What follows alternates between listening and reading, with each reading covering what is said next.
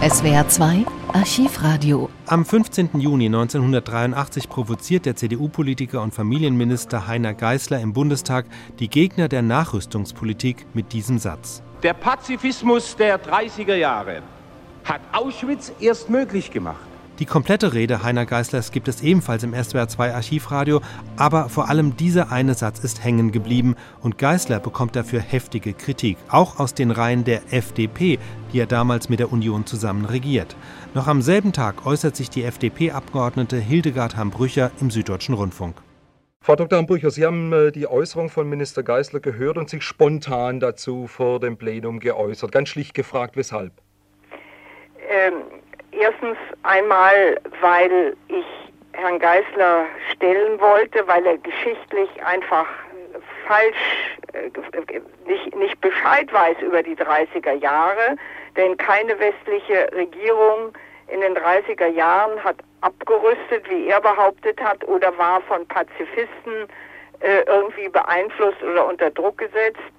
Äh, sondern die westlichen Regierungen haben einfach in Unterschätzung der Aufrüstung von Hitler nicht realisiert, dass Hitler auf den Krieg zugesteuert hat. Das hatte also mit dem Pazifismus nichts zu tun. Aber das war nur das Geschichtliche.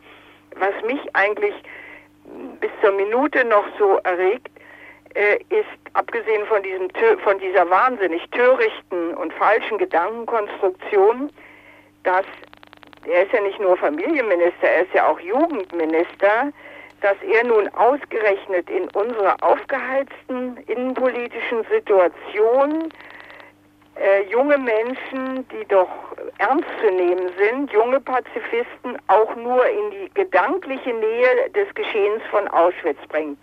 Das finde ich also einfach so unverantwortlich für einen Jugendminister. Das war das eine.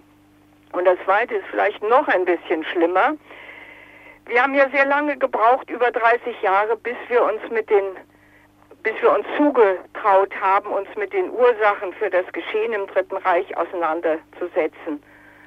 Und wir verstehen ja nur mühsam, wie, oder die junge Generation, wie der damalige Antisemitismus, der Rassenhass, wie er entstanden ist, wie er geschürt hat und wie er letztlich zu dem grauenhaften Holocaust äh, führen konnte.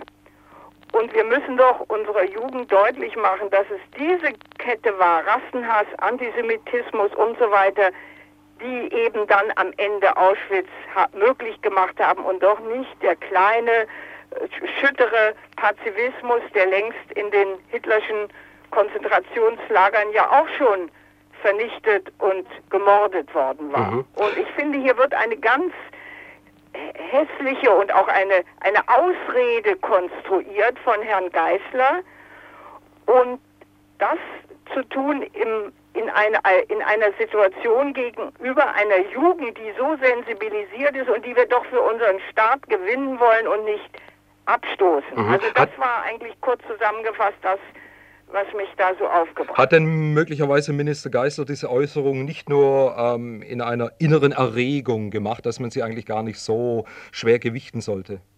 Also das Gefühl hatte ich nicht, denn er hat ja auf vielfältige weitere Rückfragen das immer noch mal bestätigt unter dem Beifall einiger seiner Fraktionskollegen. Er hat das immer noch mal wiederholt und äh, eben darum kochte es dann auch so hoch und ich werde versuchen nachher das auch noch mal, wenn ich zu einer anderen Sache rede, das auch nochmal aufzugreifen. Mhm. Frau Dr. Hambrücher, ich äh, entnehme einer DPA-Meldung. Sie haben Heiner Geißler aufgefordert, diese Wo Worte noch einmal zu überlegen.